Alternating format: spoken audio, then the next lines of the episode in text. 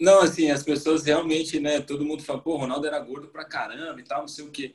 Assim, a gente que tava ali no dia a dia com ele, cara, a gente sabia que, né? Hoje é nítido aí que ele tinha esse problema com a balança e tal, mas era um cara que treinava muito. Ele treinava mais que nós. Ele chegava lá, tinha, tinha, tinha às vezes que ele fazia três períodos para reforço muscular. Então, assim, quem olhava ele sem camisa ali via que ele era forte, cara. Que assim, apesar dele estar tá um pouco acima do peso, mas era muita força que ele tinha.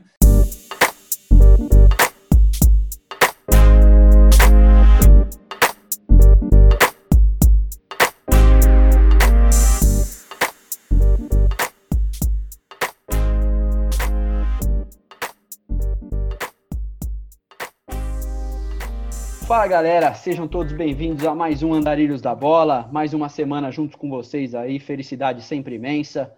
Antes de iniciar as apresentações aqui, quero lembrar todo mundo de seguir a gente aqui na sua plataforma de áudio preferida, aperta o botão do seguir aí que ajuda muito a gente. E também segue a gente lá no Instagram, a gente está na arroba Andarilhos da Bola, estamos no Twitter também, tentando ser mais ativo no Twitter, arroba Andarilhos de Bola no Twitter. E, e vamos lá para as nossas apresentações, hoje estamos recebendo Diego Sacomã, zagueiro do Juventus da Moca, time tradicionalíssimo de São Paulo, passagens por Corinthians, Ceará, Red Bull, Ponte Preta, uma história rica no futebol, um prazer gigantesco estar tá falando com ele. Vou apresentar, antes de falar com o Diego, vou dar um salve no João aqui. Fala aí, João, como é que você tá, mano? Beleza?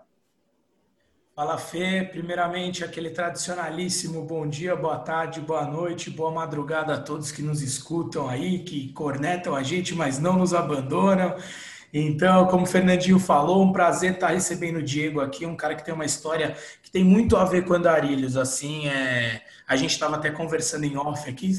Eu sempre quis falar isso, confesso aqui para os nossos ouvintes, mas que, que ele tem uma história muito legal que a gente já queria ter trocado essa ideia com ele há um tempo e que conseguimos agora.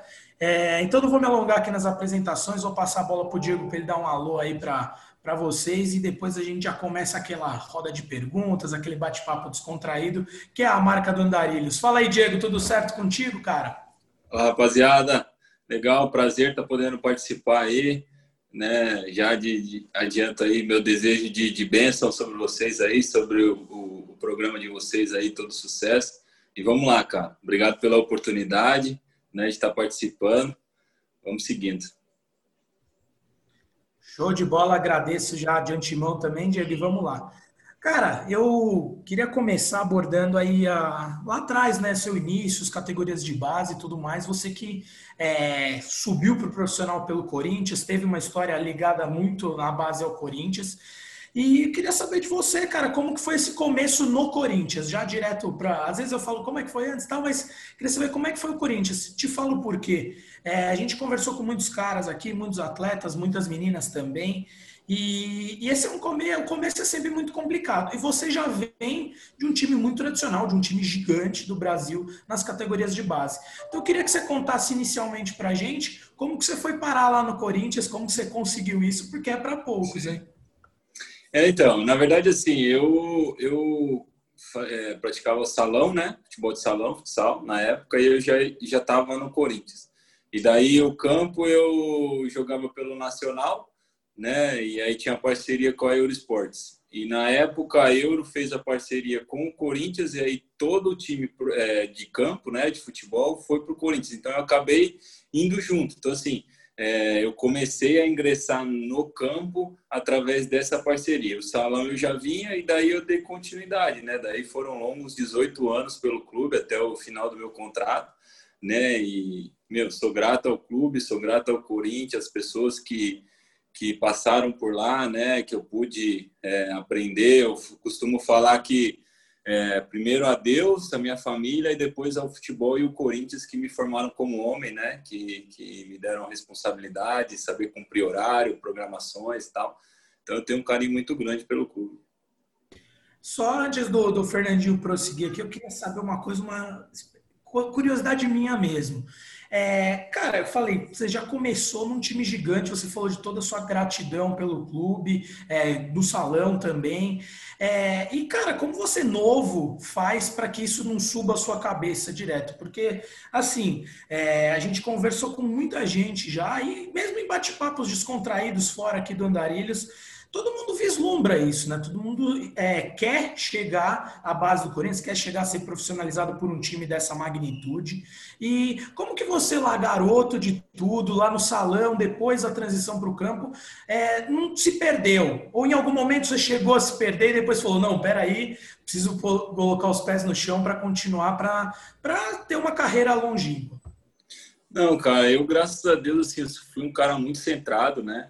É, sempre, a minha carreira inteira. E eu, eu agradeço, é, primeiramente, aos meus pais, né, que nunca deixaram eu, eu me empolgar muito com as coisas que aconteciam na minha vida e as pessoas que passaram, né, os treinadores que passaram é, pela minha carreira, sempre é, me orientando, sempre né, mostrando para mim que o futebol é, não é só glamour, né? Existe a parte difícil, né? E, e, a gente que acaba às vezes se tornando uma pessoa pública é uma maneira da gente poder ajudar o próximo, né? Então isso tudo assim envolveu durante a minha carreira em toda, em toda, né? As pessoas que estavam ao meu redor que me fizeram sempre deixar meus pezinhos no chão e saber que é, o futebol é passageiro, né? E que a gente pode aproveitar e que não somos mais que ninguém, né? É uma profissão normal e igual a qualquer uma. Então isso não me faz melhor ou pior que ninguém. Então eu sempre é, levei isso para mim, né? O futebol ele é bom, ele é gostoso, ele te dá é, fama, ele te muda sua situação financeira do dia para a noite, da noite para o dia e tal, mas assim sempre com os pezinhos no chão e sabendo que é, eu conquistei tudo com muito sacrifício e, e, nada sozinho, né? Sempre pessoas me ajudaram. É, acho que isso é, é muito relevante, né? Você dar valor para sua história, né? Porque você mais do que ninguém sabe o que você teve que caminhar aí, né, para chegar no, no patamar que você tá e manter essa tranquilidade, essa humildade no tratar, assim, é, é o que diferencia, às vezes, muitos atletas, né, de manter um atleta em alto nível ou não, né, o, o entendimento dele de, da situação que ele está na carreira. Diego, você falou que o João já abordou esse ponto, né, de ter subido no Corinthians, um clube enorme e tudo mais.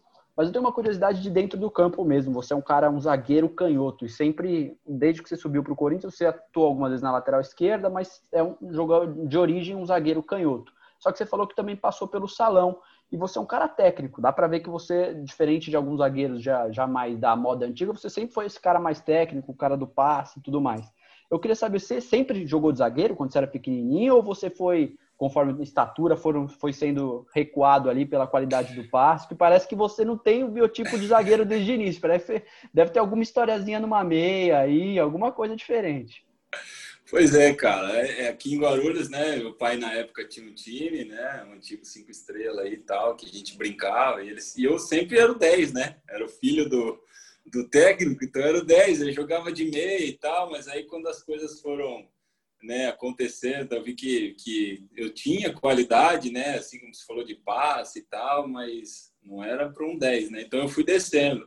Daí eu passei para volante, daí eu fui para lateral e eu joguei muito tempo na lateral. Só que aí, quando eu estava no, no, Nacional de, do, do, da Barra Funda ali, o treinador, o Tuca, um dia faltou um zagueiro e ele me colocou, cara.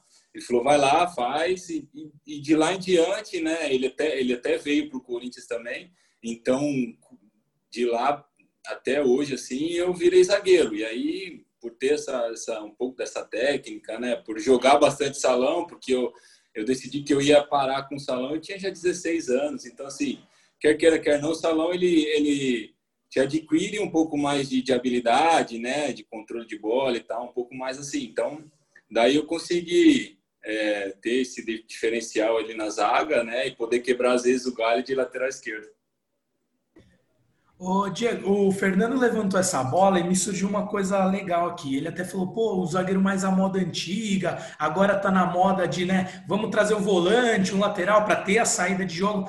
Mas assim, eu queria saber de você, porque como você disse, você é um cara técnico, você sabia disso e você já enxergava isso. Você tem mais de 10 anos de profissional aí e já enxergava isso lá atrás.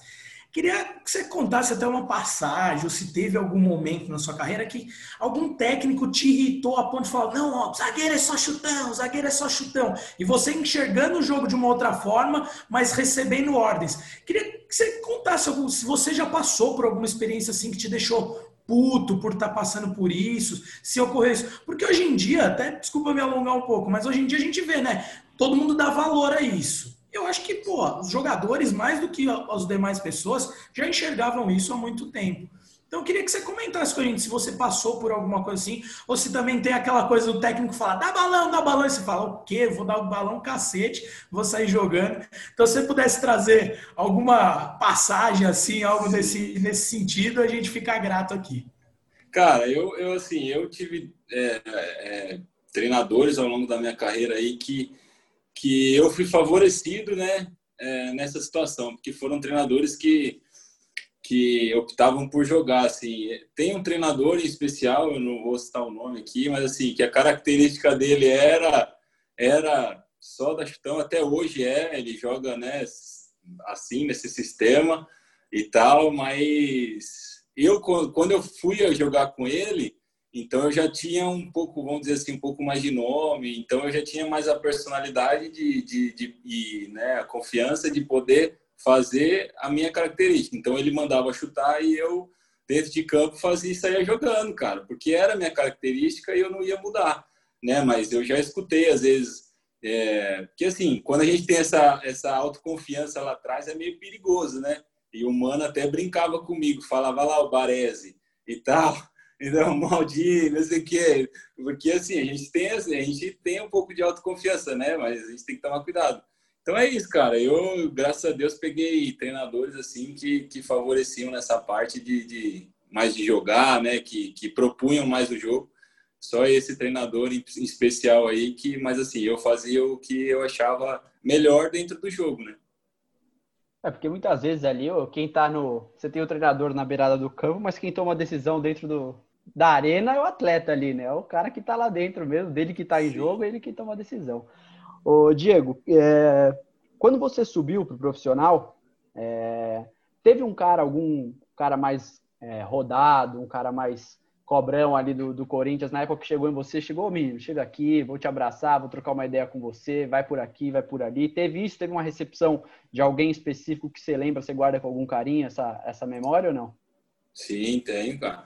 É, é, aquele, aquele grupo do Corinthians era um grupo muito bom, cara. Dificilmente você vai encontrar um, um, elenco tão bom assim quanto eles em questões é, é, profissionalmente inquestionável, mas assim é, com pessoas sem tanta vaidade e tal. Então o William, né, era o capitão, era referência para mim ali junto com o Chicão, mas assim o William era o cara que que me dava conselho. Quando eu renovei meu contrato, ele falou: vem cá, ó, não vai comprar carro, compra uma casa para os teus pais, né, investe na tua, na tua vida financeira, porque a gente sabe que a carreira de, de atleta ela é curta.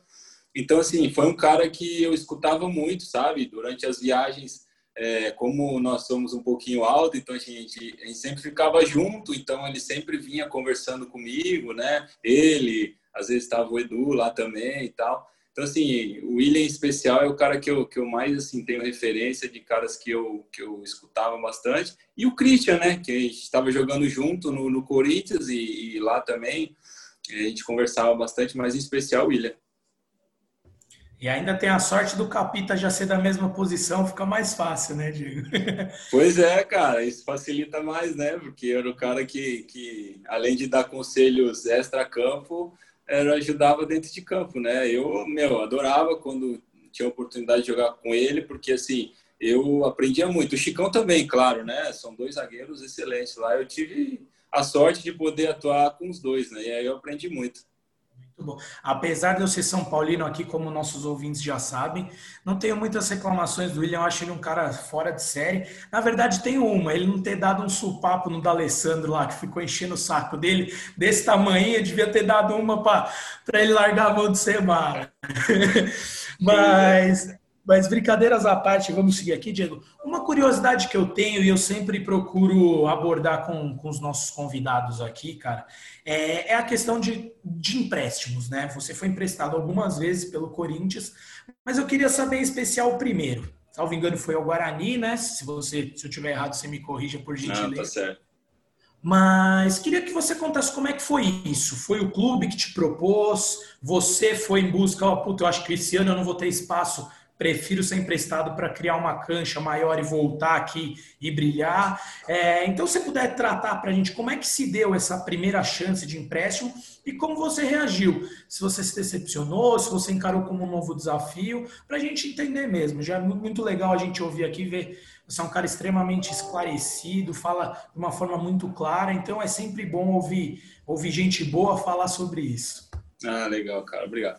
Não, assim, na verdade o Corinthians vinha de um processo, né, tinha acabado de cair, né, que foi em 2007, então estava tendo uma reformulação, eu era menino, né, e aí é, o Andrés conversou comigo, falou, pô, vai lá, é, busca uma experiência, né, a gente sabe que quem joga ali no setor defensivo, o que conta é, na maioria das vezes é a experiência, então ele falou, vai, joga, e depois você tem um contrato longo aqui com nós, então você retorna e, e se reintegra ao, ao, elenco, né? E foi o que, que eu fui, né? Eu fui nessa esperança de poder fazer um bom paulista pelo Guarani e aí poder retornar para o Corinthians e graças a Deus aconteceu dessa maneira, né? A gente foi, apesar da gente não ter feito um campeonato assim muito bom, mas eu particularmente os jogos que eu pude jogar é, eu fui bem, graças a Deus, nós, nós não caímos naquela época, né, no Paulista.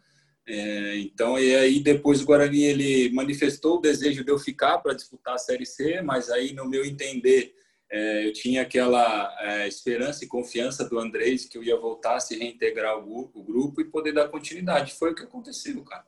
Então, assim, para mim foi uma experiência muito boa porque né, eu era moleque, estava começando, então isso me ajudou bastante. E você não teve nenhuma folguinha, né? Porque normalmente o pessoal que é emprestado vai para um clube menor, mais calmo, né? Você já foi para um outro clube de torcida gigantesca, uma pressão absurda. Então acho que até nesse ponto foi, foi importante para você, para sua maturidade mesmo como jogador, né? Foi, foi. As experiências, assim, é, eu subi no meu primeiro treino do Corinthians, a torcida invadiu lá o treino, porque, né, tava nessa situação de cai, não cai e tal. Então, imagina, um moleque começando, subir no primeiro treino. E daí no Guarani nós passamos o campeonato inteiro brigando ali, cai, não cai. A gente salvou o clube na última rodada, então lá os torcedores co cobram bastante, né? Depois também eu tive a oportunidade de jogar na Ponte, então eu sei que lá são torcidas que, que cobram bastante. Então, isso me, adquiri, me trouxe para mim experiência, né? Para poder é, vir para um clube de massa muito grande, onde a cobrança é enorme, é, e poder saber administrar essa situação, né? Mas graças a Deus no Corinthians, o período que eu tive, tirando, né, 2007, que ainda eu não jogava, então talvez eu não sentia tanto essa pressão, mas é, depois, os anos que passaram aí, eu, graças a Deus, eu tive fase boa no Corinthians, né? Que foi a vinda do Ronaldo, campeão de Série B, Copa do Brasil e tal, enfim. Então, foi, foi, foi uma experiência boa no Guarani. É, eu acho que o mais interessante de analisar os seus empréstimos, aí você até falou da, da Ponte, né? Teve o Ceará nesse meio de caminho também, é que você foi emprestado para jogar mesmo, né? Você chegou sendo protagonista nos, nos times que você jogou. Inclusive na Ponte Preta você participou da final da Sul-Americana, de titular aquele dia. É, como é que foi para você? É, eu até sou, lembrando um pouco, eu sou corintiano, né? No, e eu lembro de você no Corinthians, quando era o um empréstimo, não tinha um zagueiro canhoto no Corinthians. Eu, eu até questionava, falava na época, pô, o Diego podia ter ficado no grupo, né? Um zagueiro canhoto é difícil ter tal. Eu acho que é uma coisa útil, diferencial, e você acabou sendo emprestado, mas você jogava e jogava bem, bastante em todos os clubes. Para você, é, em algum momento, chegava a ser mais interessante mesmo continuar nesses clubes por, pelo fato de você estar tá ten, tendo mais tempo de jogo ou o retorno ao Corinthians sempre era algo que você visava? Cara, quando você tem um contrato longo assim, a intenção é você fazer história pelo clube, né? Ainda mais assim, eu, moleque, crescido dentro do clube, eu queria né, ter dado continuidade. Só que assim, meu primeiro empréstimo para o Ceará, é, eu optei porque assim é, era ano de, de, de, Libertadores, eles manifestaram que iam trazer um outro zagueiro, então de, de reserva imediata eu ia passar para quarto, quinto zagueiro. Então, assim, eu, junto com, o meu empresário, a gente, analisando a situação, tá, a gente achou melhor assim, dar continuidade é, eu jogando, porque eu ia aparecer, ia estar tá, né, em evidência, do que eu estar tá num Corinthians pelo status e não está jogando, cara. Então, assim, a gente optou por isso, né? De, pô, vamos jogar. E aí veio a situação do Ceará, na época era o, era o Renê, estava lá e ele manifestou que queria contar comigo. Então, E para mim foi uma oportunidade muito boa, porque eu fiz um ano muito bom no Ceará. Foi um ano que, que né, o clube, depois de não sei quantos anos, 17, 18 anos, voltou a ser classificado é, para uma Sul-Americana, né? E a gente sabe que, que times do Nordeste, né? Isso é uma conquista, né? Porque, na verdade, a gente entra para disputar um brasileiro da Série A, primeiramente para não cair. Então, assim, quando você consegue objetivos maiores, isso foi bom para mim, né? Tanto é que no final do ano o Tite é, manifestou que eu voltasse, né, e integrasse o elenco de novo para a disputa do Paulista de 2011. Então, assim, naquele momento eu achei que era mais viável para mim dar continuidade em outro clube jogando do que ficar no Corinthians só por estar no Corinthians. Eu nunca fui acomodado na minha carreira. Eu sempre quis estar jogando, cara. Eu, quando eu ia para um banco de reserva, assim, me incomodava e eu queria treinar mais e eu queria dar um jeito de estar jogando. Então, isso foi sempre assim. Então, por isso que eu optei por estar jogando. Incrível, incrível. E quando a gente decidiu o nome aqui do nosso podcast, lá no comecinho da quarentena, Andarilhos da Bola, foi em homenagem a todos os jogadores que passaram por diversos clubes em sua carreira. Eu acho que se a gente pudesse, né, Fernandinho, é, falar do Diego, o Andarilhos com grife, só jogou em timaço, pô. Saiu para ser emprestado Guarani, Ponte, Ceará, depois Corinthians de novo, e aí, pô, Juventus da Moca, que é um clube tradicionalíssimo, então é, é demais isso. Mas, Diego, é, abordando mais especificamente esse tema que você falou aí da sua passagem no Ceará, é, eu queria que você contasse como é que foi a recepção lá, cara, porque te, te falo isso porque todos os nossos convidados aqui que jogaram lá ou jogaram no Fortaleza ou em algum outro clube do Nordeste falam muito, muito, muito bem sobre a recepção da torcida, a festa que é feita nos estádios. Então, eu queria que você contasse, de novo, é difícil desprender a sua história da, do Corinthians, da da Ponte, você que jogou em times muito grandes aqui, né, no Guarani também, de São Paulo, mas queria que você contasse como é que foi essa experiência com a torcida do Nordeste, com a torcida do Ceará, é, já que, pô, muita gente fala sobre, então eu queria que alguém que viveu lá de dentro, que jogou uma sequência boa de jogos, como você mesmo falou, ficou é, entre 2009 e 2010 lá, né, se não me engano, e então eu queria que você contasse um pouquinho para a gente como é que foi tanto a recepção quanto a relação mesmo tida com os torcedores lá do Ceará. Cara, foi a melhor possível, né? É, é, a princípio, assim, quando eu cheguei lá, eu meio que tomei um susto, né? Porque, pô, você sai é, do centro aqui, vai para o Nordeste, era a minha primeira experiência fora do estado de São Paulo, mas eu só tenho gratidão pelo Ceará, pelos clubes, pelo clube, pela, pela torcida, pelos funcionários, né? Foi assim, foi um ano de 2010 e metade de 2011, né? Porque eu vim para disputar o Paulista aqui, que foram anos muito bons para mim, né? A torcida me acolheu, a gente fez uma campanha muito boa durante 2010, né? Nós, sei lá, acho que de 19 jogos em casa nós perdemos um só. Então, assim, foi algo muito bom. A torcida, meu, até hoje eu recebo mensagens de torcedores, né? É, lembrando do gol que eu fiz contra o, contra São Paulo é, da, da, atuação que a gente teve, né, do elenco que a gente tinha. Então, para mim é gratificante, cara. É, assim, é muito bom, né, quando você passa por um clube e deixa só coisas boas. Então, assim, o Ceará para mim está marcado na, na, minha vida, né, na minha história aí como jogador e eu vou levar para sempre no meu coração. Eu acho que o Ceará também ele calha num momento assim para a gente analisando um pouco sua carreira, dando uma olhada nela, que é um momento onde você até troca o seu patamar como um jogador titular de clube de Série A do Campeonato Brasileiro, né? Porque aí você começa logo em seguida do Ceará, você acaba te, retornando para o Corinthians, como você falou, e logo em seguida vai para a Ponte, né? A Ponte num ano histórico ali da, da, da, história da Ponte Preta, né? 2012, aquele ano que a Ponte Preta estava em evidência no Brasil inteiro, um time fortíssimo, com Felipe Bastos, final de Sul-Americana, e você jogando nesse time né? E, e, depois, se eu estiver enganado, você pode até me corrigir. Você renovou com a Ponte Preta, né? Ficou mais tempo por lá. Queria que você contasse um pouco dessa experiência da Ponte Preta, da questão de como é que foi ter aquela experiência internacional da Sul-Americana, o fato de já ter jogado no Guarani, a torcida chegou a pesar um pouco, pegar um pouquinho no seu pé em algum momento lá. Como é que foi isso? Não, cara, foi tranquilo, né? Assim, na verdade, é, minha passagem pela Ponte é, teve bons momentos, né? Alguns ruins aí devido a algumas situações é, é, pessoais, né, e tal.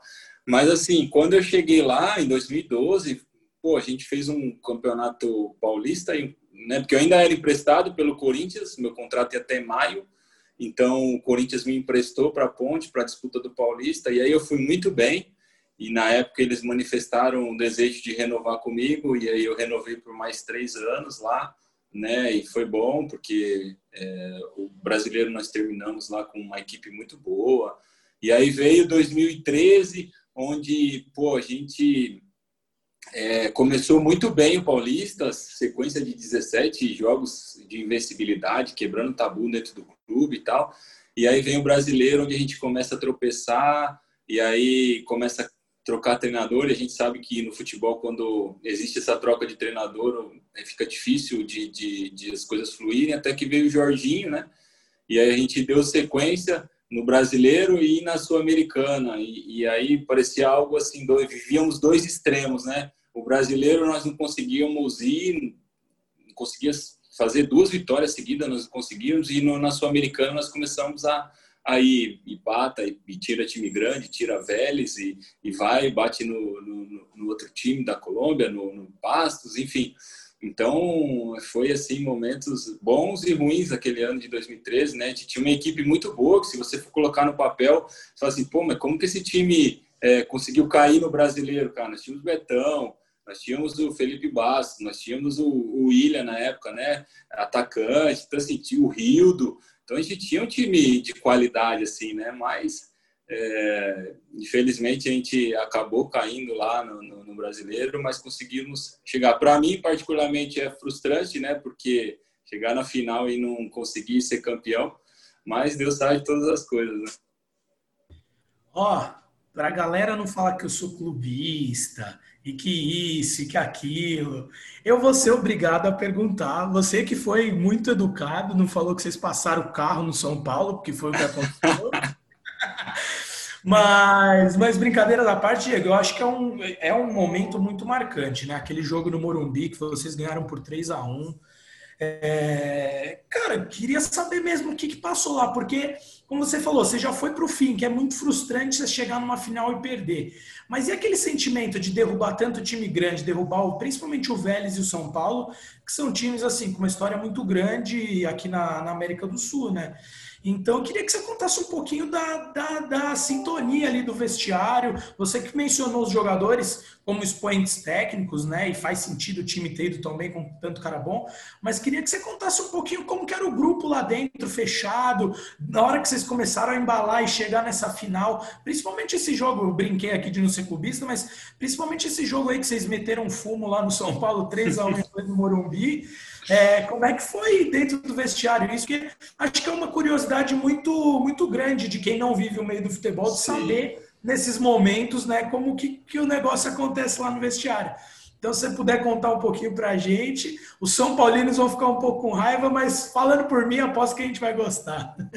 Cara, meu, é meio estranho assim, mas a gente era a zebra, né, no campeonato. A gente era os azarões ali e tal e as coisas foram acontecendo sem, sem a gente esperar, né? Pô, passa do, do Criciúma, tal, aí vai pegar o Pastos, passa, aí vem o Vélez, a gente passa, né? E aí, pô, você chega a São Paulo, Morumbi, sei lá, 10 minutos, 1 a 0 pros caras, velho. Você fala, puta, chegou, né? Acabou, era, tá bom, a gente fez mais do que obrigação nossa, vamos dizer assim, né? Um clube é, que nunca tinha disputado um torneio internacional, chegar numa numa semifinal, já, pô, tá bom, né?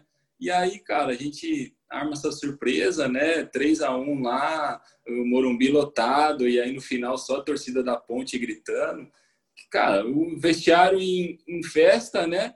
É, só que antes o, o, Jorginho, né? A preleição do Jorginho foi muito legal, né? Que, assim, foi Davi Golias, né? Então, a gente entrou motivado, cara. A gente tinha uma equipe boa, né? Confiante e tal.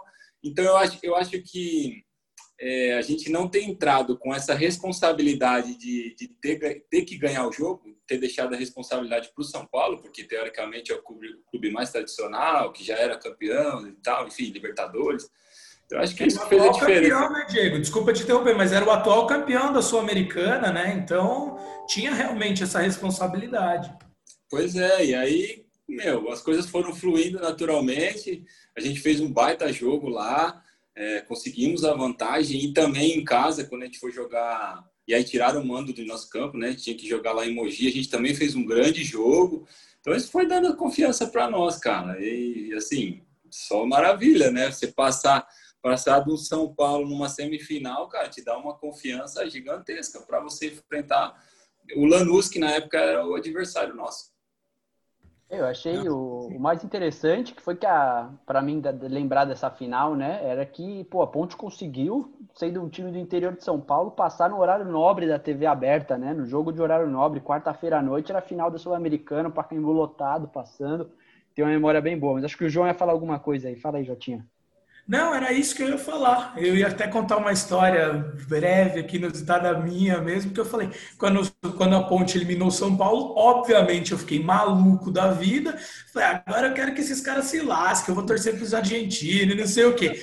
Aí, pum, passou uma semana, foi ter o jogo, e meu pai é doente pelo São Paulo também, mas ele é muito fanático por futebol. Ele falou: imagina, Nunca vou torcer para esses argentinos. A Ponte é uma história mó bonita e nunca ganhou um título, eles merecem. E aí ele que me convenceu de torcer para a Ponte. E eu falei, puta, besteira mesmo, os caras, um monte de cara da hora jogando bem, eu vou torcer pro Lanús, argentino, nada a ver. E aí eu acabei torcendo para a Ponte. Eu lembro de ter ficado muito chateado no fim das contas pelo, pelo resultado final. Mas, mas acho que a gente pode tratar mais para frente aí. Fala aí, você falou alguma coisa, Diego? Não, cara, é que assim, né? Aquela final, assim, foi, meu, torcida estádio cheio, né? E, e é engraçado, assim, que as outras torcidas de, dos outros clubes nos acolheram, né? Naquele momento, assim. Isso é muito bacana, né? Foi muito gostoso. Isso, infelizmente, não aconteceu como a gente queria, mas por essa parte foi, foi legal demais. Show de bola, show de bola, Diego. É, o, o Diego, a gente está chegando no fim do nosso primeiro bloco aqui no, no Andarilhos, do nosso bate-papo, tá bom demais, um cara que tem muita história, assim, a gente vai, quanto mais você fala, mais a gente vai lembrando de coisa, porque é uma carreira recente é, e calhou, assim, que a gente é novo também, mas era uma época que a gente já acompanhava muito futebol, né, coisa de 5, 6 anos atrás, então é legal porque eu venho, tudo que você vai falando vai vindo na minha cabeça, coisa, um monte de história bacana.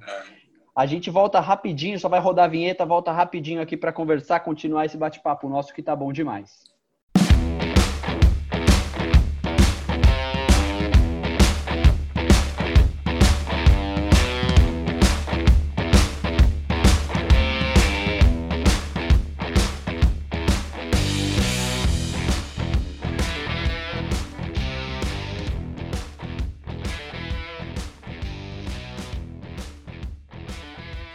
Fala galera, de volta a voz cansada que vos fala. Para quem sentiu saudades no último episódio aí com o nosso querido Pablo Felipe, que o Fernandinho começou o segundo bloco, a gente teve chuva de reclamações que a voz cansada que não voltou para o segundo bloco.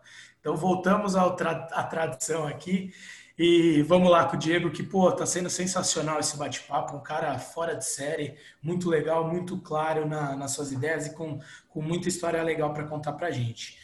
É, vou aproveitar esses elogios, Diego, e abordar um tema que talvez é um pouco mais chato, né, da gente falar, mas, mas aqui no Andarilhos a gente tem muito essa pegada de se preocupar com, de mostrar para as pessoas que o jogador de futebol, como você já falou aqui nesse bate-papo, é uma pessoa como outra qualquer, tem um trabalho como outro qualquer e passa por problemas.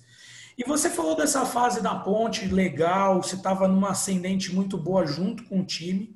E você passou por um problema de saúde aí não tão comum para os jogadores de futebol, um problema no coração. É, e eu queria que você contasse para a gente assim o que você se sentia à vontade, claro, mas como foi isso? Como foi receber essa notícia? Quando que você descobriu? É, primeiramente isso, como que foi esse, esse, baque inicial, né? Porque, cara, é, é o tipo da notícia que qualquer amante do esporte fica chateado. É aquela notícia que você vê e fala, puta, cara, não acredito, o cara batalha tanto para estar tá lá e de repente se depara com isso. Porque lesões musculares, essas coisas, a gente está acostumado, né? Mas, Sim. infelizmente, e, mas é bom saber que problemas como esse também acometem vocês. Então, se você pudesse contar como é que foi esse choque inicial e como que você recebeu, como, como que você lidou com isso, é, a gente agradece aqui. Ah, cara, assim, foi um, foi um momento muito delicado da minha vida, né? Eu tava vivendo um momento, acho que, sei lá, talvez o melhor da minha carreira, né? É, a Ponte, nós, tava, nós vínhamos fazendo uma campanha muito boa, né, na Série B com a Ponte, se eu não me engano, nós estávamos em terceiro e tal. E eu vinha muito bem, né? eu, eu, depois de um ano meio conturbado, que foi o de 2013, que teve né, a, a, a Sul-Americana, mas nós caímos no brasileiro, eu andava oscilando, né? Mas não, 2014 eu estava fazendo um ano muito bom e aí veio a proposta do Atlético Paranaense e a Ponte não tinha manifestado o desejo de renovar meu contrato que já estava no fim e também houve a possibilidade de fazer uma troca com outro jogador na época e eu resolvi aceitar, né? E fui pro Atlético. Chegando lá, cara, eu fiz os exames, né, de rotina e eu já sabia que eu tinha essa alteração porque eu já acompanho ela no Corinthians é, sempre, né, na Ponte também. Então eu sabia que tinha essa alteração e, e sempre o que passavam para mim é que era uma alteração normal de coração de atleta. E só que aí lá na, na, na, no Atlético, quando eu fiz a ressonância cardíaca lá, eles me diagnosticaram com uma outra doença lá. E aí eles falaram: ah, meu, bom. Aí me reuniram lá e falaram: pô, se, se realmente é essa doença, como está aqui nos exames, a gente não vai ficar com você, você retorna para o clube. É, se você quiser procurar um especialista para ter uma outra opinião, fica à vontade e tal. E ali naquele momento eu estava junto com meu pai, né, que é o cara que, que cuida da minha carreira, assim. Foi, foi um baque muito grande, né? É, foi um choque, porque, meu, é, eu me apresentei lá na, na quarta-feira, fiz os exames, na quinta eu recebi o resultado. Então, tipo assim, na quarta eu estava chutando bola, na quinta eu já estava com a notícia que eu não podia mais jogar futebol. Então isso foi foi bem assim traumatizante para mim. Mas, né, eu sou um cara cristão que acredita em Deus e sei que, que os planos de Deus é, é da maneira correta. Então, os dias foram se passando, eu retornei para São Paulo, refiz todos os exames, busquei o especialista, né? E já no primeiro exame, que foi o ultrassom né, do coração, já foi ali manifestado que eu não tinha, assim, nada, mas aí por precaução dos médicos eles falaram, pô, vamos fazer fazer os exames e te tirar dos gramados por um período para a gente ter certeza de tudo. E graças a Deus, né, passar dos dias assim, eu fui fazendo os exames, as coisas foram acontecendo até o dia que, que eu recebi a notícia que eu estava apto a jogar e aí foi até engraçado que, que eu saí do hospital correndo, corri seis quilômetros e tal, assim, foi uma, uma alegria para mim, para minha família, né, que me acompanhava muito grande. Legal demais é saber essa perseverança e essa volta por cima mesmo, cara. E desculpa, Fernandinho, de te cortar de novo, mas só para complementar, assim, terminar pelo menos pela minha parte disso, é, ficou alguma mágoa assim sua quanto ao Atlético pelo jeito, pelo, pelo, porque pela forma que você contou, eles foram meio tiraram o deles da reta e assim se viram, não foram tão é, cuidadosos com você como pessoa. Não estou nem falando como jogador, como pessoa mesmo. Não, cara, assim, talvez a maneira que eu tenha falado aqui pode ter dado essa impressão, né? Mas o Atlético não. A verdade é assim, o Atlético, eu, eu, eles iam me contratar e aí apareceu essa situação, meu, mas eles me reuniram com um psicólogo, né? Todos os dois presidentes estavam na sala, o vice-presidente estava assim, eles falaram comigo de uma maneira muito assim, né? Até eles surpresos, né? Porque meu, eles já estavam contando comigo para jogar no domingo contra o Palmeiras e tal, assim, foi um baque para todo mundo. Tanto é que quando eu recebi a notícia que eu poderia jogar, o presidente ligou para o meu pai, né, né, manifestando a felicidade de eu poder, né, de eu ter voltado a jogar. Na verdade, assim, a minha frustração, na verdade, foi com a Ponte, né, porque era um clube que eu vivi grandes coisas, que era meu clube, que detentia todos os meus direitos, e não me deu é, suporte nenhum. Tudo que eu fiz, tudo que eu consegui foi por é, pessoas boas que apareceram na minha vida. Inclusive, eu sou grato ao Júlio, goleiro do, do, do Bragantino, né? É, que a gente é muito amigo, ele é um irmão para mim, foi um dos caras que me ajudou. Então, assim, foi, foi por Deus mesmo e pela minha família, por os, pelos amigos que eu tinha, que eu consegui refazer todos os exames, buscar os especialistas, é, me manter firme, porque assim, se, a, a, mágoa que eu tenho em relação a clubes foi realmente da Ponte Preta, porque é, simplesmente eles não pediram para eu fazer uma segunda opinião. eu recebi a notícia na quarta, na quinta-feira, na outra quinta-feira eles queriam que eu anunciasse minha aposentadoria, sem me dar a chance de buscar uma segunda opinião, né? Então isso ficou para mim assim, eu sempre falo assim, eu tenho gratidão pelo clube, pela torcida, mas as pessoas que ali trabalhavam na época me frustraram bastante. Eu acho que essa sua declaração é bem interessante, Diego, porque vai de encontro, vai ao encontro de, de tudo que a gente fala aqui, inclusive o Pablo, o atacante de São Paulo, falou isso pra gente na semana passada, né? O atleta, ele não é uma máquina, né? O atleta, tanto quando ele recebe uma notícia dessa, ele sente, ele se junta perto dos seus familiares, ele vai buscar o tratamento igual qualquer outro, outro profissional faria, outro ser humano faria, né? E além disso, ele é um cara que precisa ser bem tratado pelo, pelo seu clube, né, que pela sua empresa, por onde ele, pelo seu empregador, até porque ele não é só o cara que joga de domingo e treina todos os dias, né? Ele é o cara que tem o, o a família dele, o sentimento dele, que ele quer, além de tudo, estar tá jogando, quer estar tá ajudando. E eu imagino a sua frustração ali depois de tudo que você viveu, é, sentir um pouco desse descaso, como você disse, pelas pessoas, né? Não pelo clube em si. Você, você demonstrou na sua fala bem claramente toda a sua gratidão pela ponte. E, além de tudo, é interessante ver que você tem essa, essa distinção entre clube e, pessoas que trabalhavam lá. Muito, muito bacana da sua parte ter esse, esse diferencial aí na hora de abordar.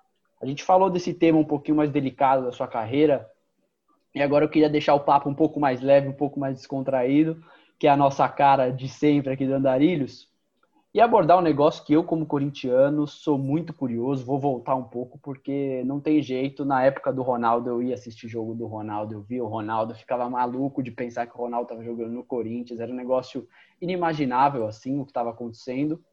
E eu ouvi dizer que nos treinos o Ronaldo era um cara que gostava muito de apostar, igual o Michael Jordan fala que ele apostava com goleiro, o Júlio César, né, que deram pegou o Ronaldo na época. Era isso mesmo? Tem umas resenhas engraçadas do Ronaldo aí. Ele era bom no dia a dia de convivência. Como é que era conviver com um dos, dos maiores jogadores de todos os tempos né, do futebol? Privilegiadíssimo.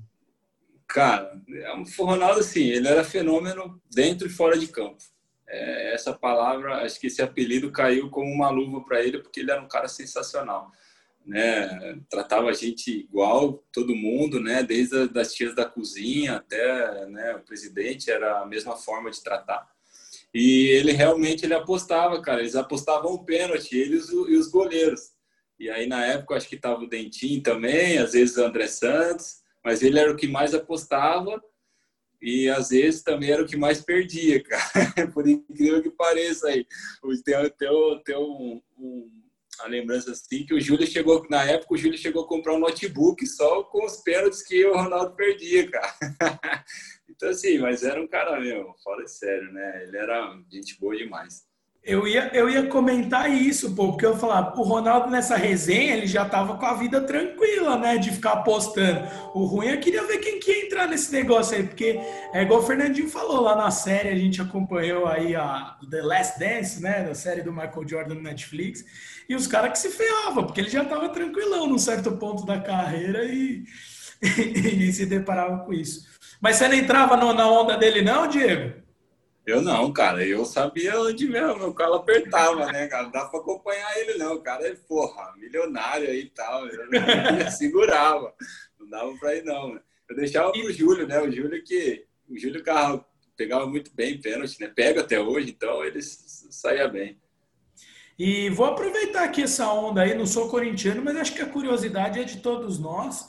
É, tem alguma resenha dele de farra, assim, dentro do vestiário, de alguma vitória que vocês tiveram, de comemoração, alguma coisa pra, que você possa né, contar pra gente?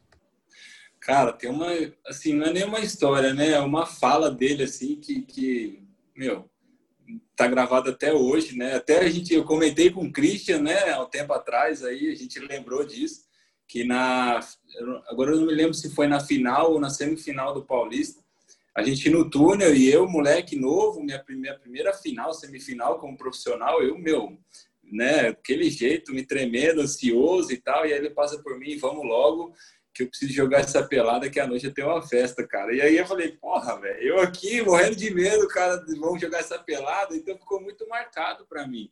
Isso aí, né? E aí eu levei isso para sempre, onde eu posso eu conto. E detalhe, foi aquela finalzinha que ele não jogou nada, né? Contra o Santos. Aqueles dois é, gols que ele fez não, não, foi, foi, foi feio, né? Pois é, foi só aquilo lá que ele fez, né? Foi aquela pelada que ele jogou, né? Simples assim, cara. É, era sacanagem, cara. Porque assim, agora que ele aposentou, não tem mais problema falar essas coisas, assim, não gera mais tanta polêmica. Mas o Ronaldo no Corinthians estava gordaço, cara. Tava enorme de gordo. Vários, vários jogos, inclusive nesse contra o Santos. E ele arrebentava mesmo assim, cara. Não fazia nenhuma diferença para ele jogar. Parecia que ele tava jogando até melhor, assim. Era incrível ver o que ele fez nessa final contra o Santos na Vila. E foi brincadeira o que o cara fez. Assim. E olhava e falava, ele é muito diferente mesmo, cara. Porque fazer isso aí, não estando em forma, é sacanagem, cara. Cara, pode mas assim... Pode falar, pode falar. Não, assim, as pessoas realmente, né? Todo mundo fala, pô, Ronaldo era gordo pra caramba e tal, não sei o quê. Assim, a gente que tava ali no dia a dia com ele, cara, a gente sabia que, né? Hoje é nítido aí que ele tinha esse problema com a balança e tal, mas era um cara que treinava muito. Ele treinava mais que nós. Ele chegava lá, tinha, tinha, tinha às vezes que ele fazia três períodos para reforço muscular. Então, assim, quem olhava ele sem camisa ali via que ele era forte, cara. Que assim, apesar dele estar tá um pouco acima do peso, mas era muita força que ele tinha. E aí, né, toda a técnica e qualidade que ele tinha fazia diferença, né? Esse, esses pezinhos acima aí não, não atrapalhavam muito. O, não, só ia perguntar se tinha essa resenha lá, se ele tirava uma onda, de repente eu tô gordo e ainda tô fazendo isso, ou ele não entrava muito nessa onda de, do peso. Cara, ele não falava muito não, assim, né? Acho que nem ligava para isso, cara. Porque, meu, a... ele tava deitando nos jogos. É, pô. Ele, eu tô falando isso porque se eu fosse ele, eu ia falar, ó, olha o que eu faço gordo. Vocês deviam ter vergonha, zoar ainda, entrar nessa, nessa brincadeira. Se você fosse Mas manda aí, que você, fa que você faz isso. Ele viu o Diego, ele é pivô do nosso time de society aí. E se você olhar direito para ele, você vê que ele tá um pouquinho acima. Ele fala isso quando ele faz os golzinhos dele, ele fala, pô. É, tá certo, né, cara? O que importa no futebol é o gol. O cara faz o é gol. É lógico. O apelido é Cabanhas, então você já pode imaginar, né? Puta, tá certo. É certo. Ô, Diegão, faz parte. Eu queria saber de você, cara, do seu momento atual agora, né? Vindo um pouquinho já para o momento atual, você está jogando nos clubes mais legais, eu acho, mais tradicionais de São Paulo. Eu acho que não tem ninguém que não gosta do Juventus, cara. O Juventus é um clube muito tradicional e você está num momento bacana do Juventus que está com vários caras conhecidos. Né? Você falou do Christian aí, tem o, o Ale, o volante, o Mazola, que jogou no São Paulo também. É, como é que está esse momento atual da tua carreira, jogando um dos clubes mais tradicionais de São Paulo? E como a gente falou, né? Até quando você vai para um clube agora de uma divisão um pouco inferior, também é um clube com uma torcida chata ali, também que pega no pé, até o Juventus, uma torcida chata. Você é um cara que só jogou em clube que tem torcida que cobra, que apoia pra caramba também. Como é que está esse momento atual aí no Juventus? Ah, gostoso, né, cara? Infelizmente, assim, essa pandemia estragou bastante, né, com os clubes. O clube está vivendo um momento bem delicado, né? É, a gente não conseguiu dar continuidade no Paulista aí por um por detalhe, mas a gente tinha, tinha uma equipe muito boa, né? Você citou aí uns, uns nomes, né? O André também goleiro e tal. Então, assim, a gente está indefinido. Meu contrato acabou né, com o Juventus, acho que, que é da maioria acabou, porque o clube fez é, só até o Paulista e depois com essa pandemia, nós, jogadores, é, nos propusermos a jogar por um salário reduzido para dar continuidade e, e, primeiro por gostar do futebol, depois por gostar do clube, porque era um ambiente muito bom, é, e também pelo Alex, né, o Márcio, que era da comissão técnica, que são caras especiais aí e tal. Mas, assim, o clube está num momento delicado, acho que ninguém vai ficar, né, por esse término de ano aí, não sei se vai disputar a Copa Federação, é, tá tudo meio indefinido lá dentro do clube, porque não sabe se o Paulista vai começar na data que foi esse ano, né, que vai começar o ano que vem. Então, se for começar, o clube já tem que se preparar já em novembro, montar um elenco. Se não for, como é que vai ser? Então, tá tudo indefinido lá. Eu tô, tô aqui em casa, né, vendo aí algumas possibilidades que, que apareceram aí, tentando é, buscar o que é melhor para mim, né? A intenção era continuar no clube, mas a gente sabe da, das dificuldades, né? A gente conversou com o Raudinei também, o Raudinei manifestou a vontade que a gente permaneça, permanecesse, mas a gente sabe da, da situação delicada financeira que o clube passa nesse momento. Eu ia até comentar, queria aqui deixar meu abraço a toda a torcida juventina, um abraço para o Felipe Gifone, um grande amigo que é torcedor do Juventus fanático, assim, ele só torce pro Juventus. Então, ah, a gente tem isso que o Fernandinho falou, muita gente que torce para os outros times, mas tem o carinho pelo, pelo time, é um time charmoso. Ele não, ele é juventino. Então, eu queria deixar aqui meu abraço para ele. E queria te perguntar uma questão curiosa mesmo. Eu vi que você tem ascendência italiana e você tem, você chegou a tirar a nacionalidade italiana? Teve algum vínculo disso para você ter ido para o Juventus? Ou foi, foram acasos aí da vida? Não, eu tenho a nacionalidade, né? Mas assim, foi mera coincidência mesmo. Né? O Juventus, pô, minha, a base inteira minha pelo Corinthians era um time chato demais. Então, assim, eu conhecia já o clube há muito tempo. E aí, quando né, eu tinha ficado parado dois anos sem jogar futebol, eu tinha decidido que, que não queria mais e tal. E aí o Alex me ligou, né, falando da proposta do clube, e era aqui perto de casa, então eu falei, ah, vou, né, eu gosto, é um clube tradicional, como você falou, é um bairro muito bom, a Moca, eu já conhecia, né, de jogar contra. Então aí eu optei por, por aceitar e, cara, foi uma ótima escolha minha, porque, meu, foi, foram quase dois anos que eu fiquei no clube, de, de né, e a gente fez grandes coisas lá também, né? O clube vinha de, de anos aí só brigando para não cair, para não cair, se livrar de rebaixamento e fazem dois anos aí que a gente fica sempre entre os oito, né, colocado e tal. Então isso é bacana, cara. É um clube muito bom que também aí que eu vou levar com carinho no meu coração. Confesso que a última partida que eu acompanhei lá de vocês foi contra o Santo André no ano passado, aquele 1 a 0 chorado lá.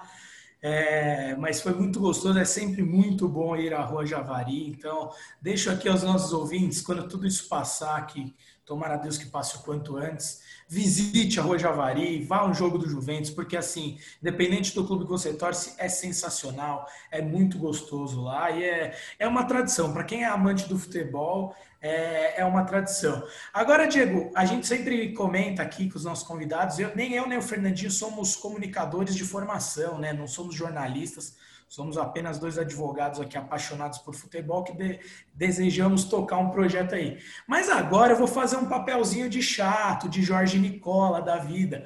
Tem alguma indicação aí do destino do Sacomã para o ano que vem? Tem alguma coisa que você pode soltar para a gente aí? Pelo menos o estado aí, ficar aqui em São Paulo mesmo, como é que tá?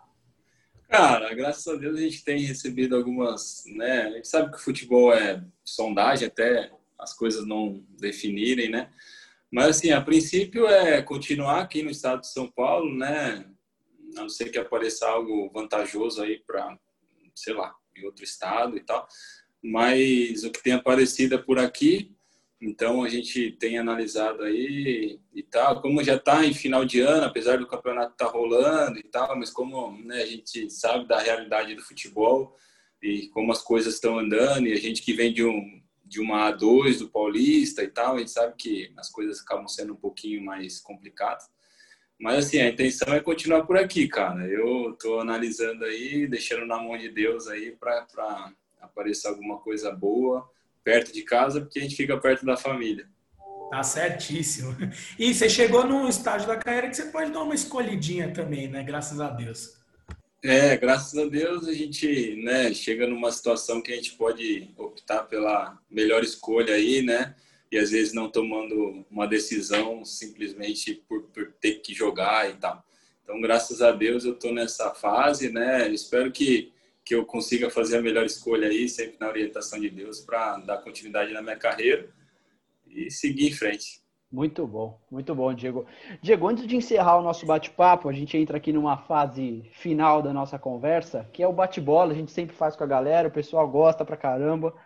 E com você, o cara com tanta história aí, não ia poder ser diferente. Eu queria que, para iniciar o bate-bola contigo, é, uma perguntinha para você responder de maneira rápida aí.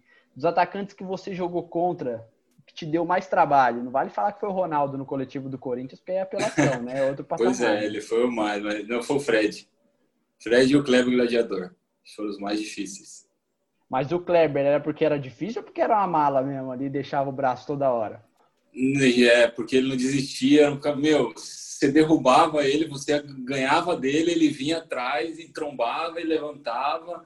Então, foi, é, foi... E o Fred, né? Por saber fazer bem esse pivô, era bem difícil marcar ele. Agora eu vou, o Fernandinho que. O Fernando ele é, ele é puxa-saco para a sardinha dele, né? Como ele é canhoto, então se vem um canhoto aqui, é a glória para ele, dependendo dos canhotos aqui. Mas, mas como ele diz, você é um zagueiro canhoto realmente de, diferenciado, assim. Queria que eu saber do Dieguinho lá, o pequeno Diego. Quem que era a tua inspiração ali quando pequeno, que você olhava e falava, puta, quero ser, se eu for um pouco desse cara já tá legal. Eu gostava muito do Juan, cara. O Juan era, era o cara que eu falava assim, pô, eu, eu gosto do estilo de jogo desse cara aí e eu vou me espelhar nele, cara. E aí eu cresci vendo jogos dele e tal, e foi um cara que me inspirou bastante. Muito fera, o Juan, que é isso aí, é um zagueiro dos anos 90, anos 2000, mas que tem uma classe que jogaria facilmente nesse novo estilo de jogo aí, né? Sim. Manda aí, Fê. Eu queria saber dele, antes de passar o último para você, Jotinha, se ele tivesse, já passou por na mão de muito técnico, aí ele já mencionou Mano, mencionou o Tuca do começo da carreira, mencionou o Jorginho, se ele tivesse que escolher um técnico por todas as qualidades, tanto pessoal, ali na abordagem do psicológico com os atletas, incluindo também o trabalho de campo, de, do quanto ele aprendeu, o quanto ele viu o time ser bom, qual técnico ele escolheria ali para eleger como o melhor, assim, mas o que ele mais se identificou com a forma de trabalhar? Eu gostei muito do Guto Ferreira, né? Tá no Ceará. Acho que foi um cara que eu cresci muito com ele, né? Era um cara que me cobrava bastante. Então, acho que o, que o Guto, assim, me ajudou bastante durante esse período. Cara, antes de você fazer. Exatamente, eu adoro o Gordiola. O Gordiola é uma figura que tem que ser valorizada no futebol brasileiro. Faz muitos bons trabalhos há muito tempo já, cara. Precisa ser mais valorizado. Para mim, ele é treinador de alto nível. Verdade, cara. Ele é, foi um cara que, meu, me cobrava muito certas, certas situações do jogo que às vezes eu não via. E quando eu comecei a fazer meu futebol, que, eu falei, foi assim, a melhor época foi em 2014, que ele era o treinador, né? Então, assim, foi muito bom para mim. Sensacional. Bom, Diego, infelizmente aqui também temos que abandoná-lo, te deixar livre aí para os seus afazeres diários.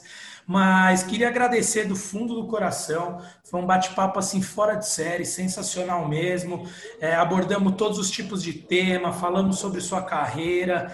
É, cara, agradecer mesmo do fundo do coração a forma simples, carinhosa que você tratou a gente. É, é, muito bom e é muito legal saber que o futebol tem muita gente boa, porque a gente fica aí vendo no, no noticiário, às vezes o cara brigando com o time para sair, força a saída. Então, e até na hora que você foi contar uma passagem mais chata da, sobre a ponte e tal, eu acho que eu queria deixar meu destaque final para isso e o Fernandinho já tinha pontuado, mas queria deixar um destaque final para isso, que é você separar maus gestores do clube, porque aposto que você, aposto não, você teve passagens maravilhosas, você teve um período muito bom lá na Ponte, um carinho muito grande da torcida. Infelizmente, em algum momento, quem estava à frente do clube não agiu de uma forma tão legal com você. Mas eu queria deixar meu, esse como meu destaque final e deixar meus agradecimentos, passar a bola para o Fernandinho antes, fazer as vezes da casa aqui também para te agradecer, mas agradecer mesmo, termina essa entrevista, como eu sempre digo, quando é legal, né? Quando eu fico quieto, a galera já pode até saber, viu?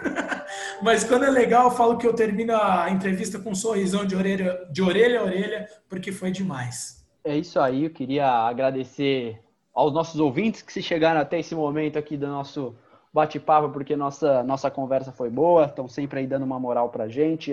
E agradecer também ao Diego. Papo muito bom, um cara que sabe conversar, sabe falar, se posiciona muito bem. A gente está dando sorte com os nossos convidados aí, cada vez a gente está pegando uma galera muito boa de trocar essa ideia. Como eu digo, é, falei para você antes, Diego, e falo para em todo todo o nosso podcast aqui, que isso aqui não a ideia não é ser uma entrevista, não é ser aquele negócio chato, é, a ideia é que seja um negócio bacana para nós, para vocês e para os nossos ouvintes. Eu tenho certeza que que nossos ouvintes vão gostar muito. Espero que você tenha gostado também e agradecer do fundo do coração, cara. Muito obrigado. Passo a bola para você aí, deixar suas palavras finais. É isso, cara. Eu, Fernandinho, João, cara, eu agradeço, agradeço pela oportunidade de estar podendo falar um pouquinho da minha história, da minha carreira. É gostoso, né, quando a gente é, não fica aquelas perguntas engessadas e a gente pode, né, conversar legal e abordar vários assuntos. Então, é, vou manifestar de novo aqui o meu desejo de sucesso para vocês aí no programa, no canal, cara, em todas as mídias sociais aí, que Deus possa abençoar e fazer vocês prosperarem, tá? É, quando precisarem de mim também, estou por aqui. Valeu, que Deus abençoe vocês aí, todo o sucesso do mundo. Olha, Valeu, Diegão. gente é um grande presente ouvir isso que você falou no fim, que a gente fugiu daquelas perguntas chatas e deixou você livre à vontade para contar a sua carreira. Isso aí para a gente não tem preço. Valeu, Andarilhos. Valeu, Diego. Valeu, Fernandinho. Grande abraço a todos. Tamo junto. Aquele valeu, abraço. Valeu, Diegão.